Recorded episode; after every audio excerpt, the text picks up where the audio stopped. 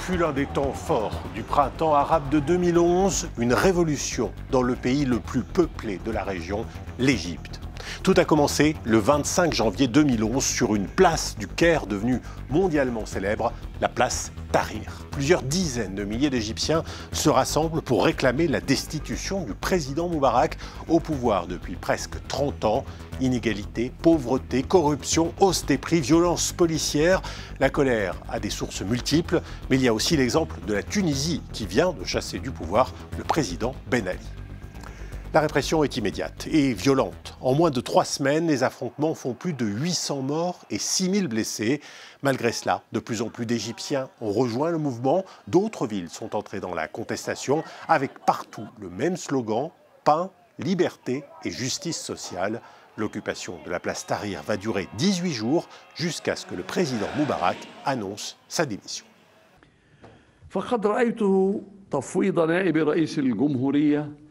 في اختصاصات رئيس الجمهورية على النحو الذي يحدده الدستور. أقول لكم قبل كل شيء أن دماء شهدائكم وجرحاكم لن تضيع هدرا. وأؤكد أنني لن أتهاون في معاقبة المتسببين عنها بكل الشدة والحسم. وسأحاسب الذين أجرموا في حق شبابنا باقصى ما تقرره احكام القانون من عقوبات رادعه Mais la victoire sera éphémère et elle a aujourd'hui un goût amer pour de nombreux Égyptiens. En 2012, ils ont élu un président islamiste, Mohamed Morsi, renversé un an plus tard par un coup d'État militaire. Depuis, c'est le maréchal devenu président, Abdel Fattah al-Sisi, qui tient le pays d'une main de fer. L'Égypte est conduite vers la modernité à marche forcée, mais les anciennes méthodes sont plus que jamais d'actualité, censure, intimidation, disparition forcée. La révolution de 2011 semble être un lointain souvenir. Billet retour sur la place Tahrir, c'est un reportage d'Edouard Dropsy et Claire Billot.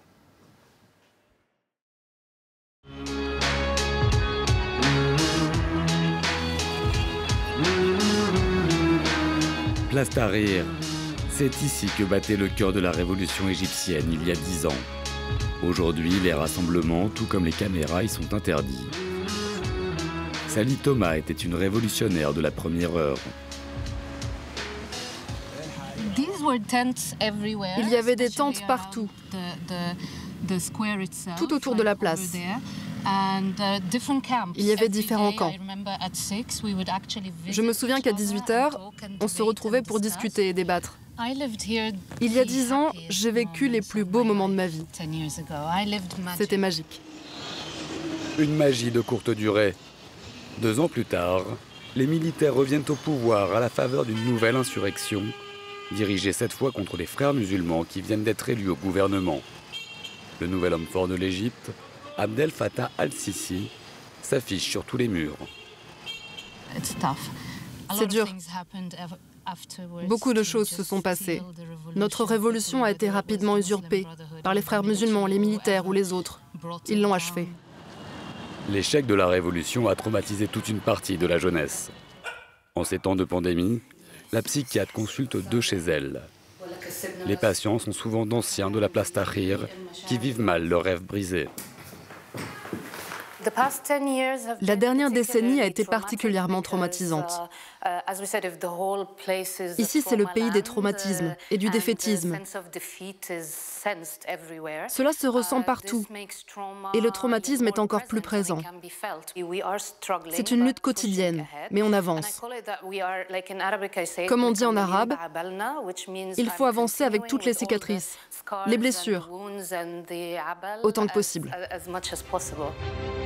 Pour faire du passé table rase, le président Sisi a décidé de déplacer les institutions dans sa nouvelle capitale. Dans cette vidéo de communication, la société chargée de sa construction, contrôlée par l'armée, vante une ville connectée, protégée, écologique, censée désengorger le Caire, peuplé de 20 millions de personnes.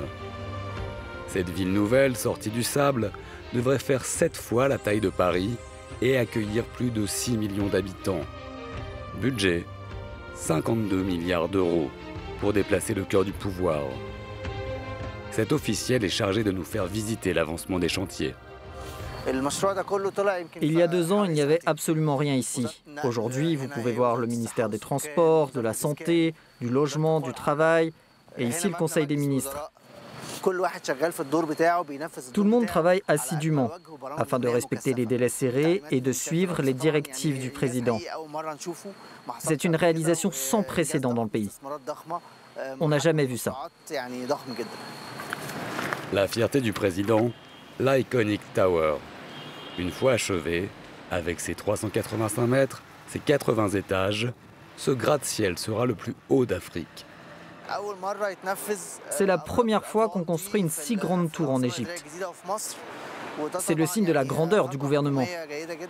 Cette nouvelle capitale, c'est un méga projet. Il fallait bien une tour comme celle-ci. À côté de ces rêves démesurés, la triste réalité de l'Égypte se lit sur les rapports des organisations de défense des droits de l'homme, toujours plus accablants. Arrestations arbitraires, tortures, condamnations à mort. Un nouveau phénomène inquiétant apparaît, les disparitions forcées. Les Égyptiens disent qu'ils sont Wara el-Shams, littéralement passés derrière le soleil. Mohamed Lotfi est défenseur des droits de l'homme. Il apporte un appui juridique aux familles. Ici, il rencontre Shaima Afifi. Son mari, ancien député de l'opposition, a été condamné en 2017 pour injure au système judiciaire. Il attendait l'appel du verdict initial quand il a disparu. C'était il y a plus de deux ans. Shaima est désespéré. J'envoie ce message à quiconque est derrière la disparition de Mostafa. Je veux qu'ils comprennent clairement, ces enfants ont besoin de lui. Je ne sais pas pourquoi il est détenu ou pourquoi il a disparu, mais imaginons qu'il ait fait quelque chose. Je suis sûre qu'on peut arranger ça. Il faut juste que vous nous laissiez le contacter. Depuis 2014, l'organisation de Mohamed Lotfi a recensé 2700 disparitions. Pour lui, les raisons de cette pratique sont doubles. Euh, la première raison, c'est de euh, garder ce disparu euh, sans protection juridique quelconque et pouvoir torturer à volonté. Ces tortures-là, c'est pour retirer ou trouver des confessions de cette personne-là ou simplement pour l'humilier. la deuxième raison, c'est plus une raison politique, c'est de propager, diffuser la peur dans la société. À 9000 km du Caire, Mohamed Soltan reconstruit sa vie dans la banlieue de Washington. En 2013, son univers a basculé alors qu'il documentait un rassemblement des frères musulmans réprimés dans le sang. Plusieurs centaines de personnes auraient été tuées. Le père de Mohamed, associé au groupe islamiste, a été condamné à la prison à vie.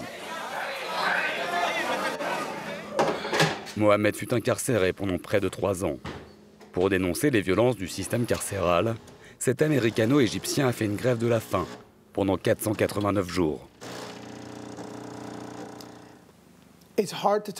C'est difficile de parler de la torture.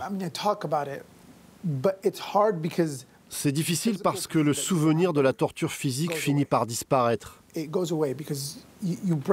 Comme quand on se casse un bras, la douleur physique s'en va. Mais ce qui reste, c'est la torture psychologique. Cinq ans plus tard, je vis encore avec. Pour Mohamed, le responsable est Azem El-Beblaoui, premier ministre égyptien à l'époque de son arrestation. En juin dernier, Mohamed Sultan a déposé plainte contre lui devant la justice américaine pour torture et tentative de meurtre. Euh, c'est une des plus importantes décisions de ma vie. Ici, il y a toutes les pièces légales. 47 pages. Tout ce qui m'est arrivé. Tout. Dans les détails. La violence. La torture. En attaquant en justice l'ancien Premier ministre, Mohamed Sultan fait face à tout un système. Ce n'est pas sans risque. Régulièrement, des membres de sa famille sont arrêtés par les autorités égyptiennes. Dernier cas en date, Deux de ses cousins ont été incarcérés mi-février. C'est de la prise d'otage. Le gouvernement égyptien prend en otage les familles d'activistes en exil pour tenter de les faire taire. J'espère que Sisi sera condamné par une cour internationale pour les crimes qu'il a commis contre son peuple. Sur ce mur, les noms de plus de 7000 personnes arrêtées entre 2019 et 2020.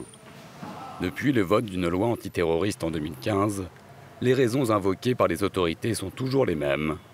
Appartenance à un groupe terroriste et diffusion de fausses informations.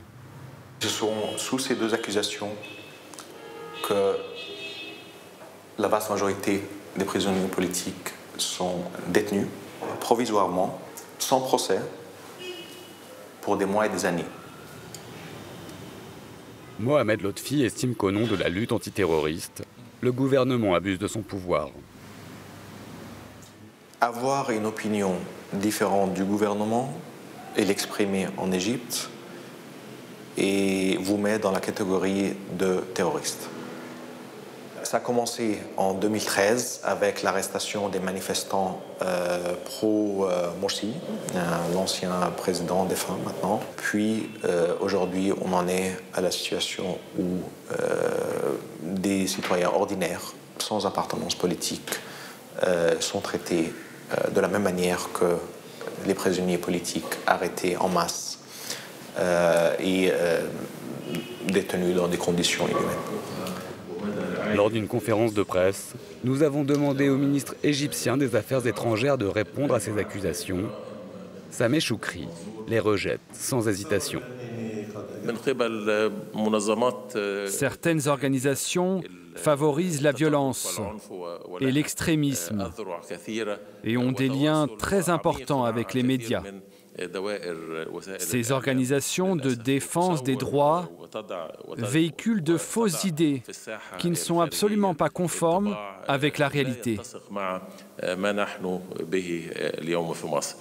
Dans des vidéos comme celle-ci, transmises aux journalistes, le ministère de l'Information défend le bilan du gouvernement et blâme les frères musulmans pour des allégations jugées mensongères, notamment en ce qui concerne les disparitions forcées.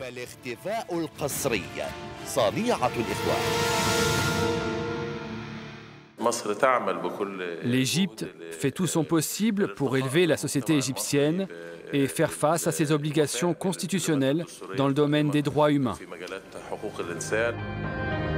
Malgré l'assurance du gouvernement, selon Amnesty International, au moins 60 000 personnes sont détenues en Égypte pour des raisons politiques. Ici, au cœur du pouvoir américain, Mohamed Sultan a témoigné à plusieurs reprises devant les membres du Congrès.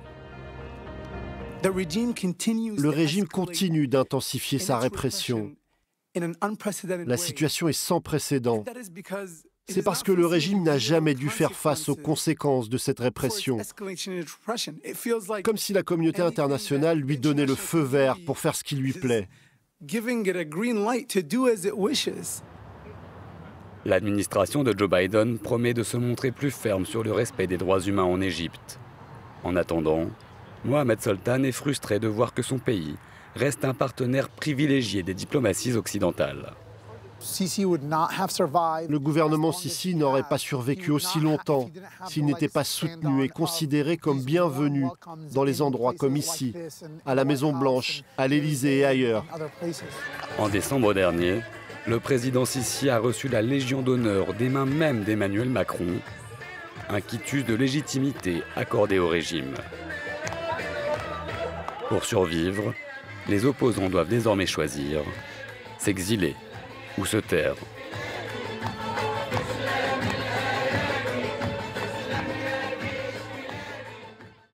Et voilà donc pour ce reportage en Égypte, un reportage que vous pourrez retrouver bien sûr sur france24.com. Je vous dis à très vite pour un nouveau numéro de Billets Retour.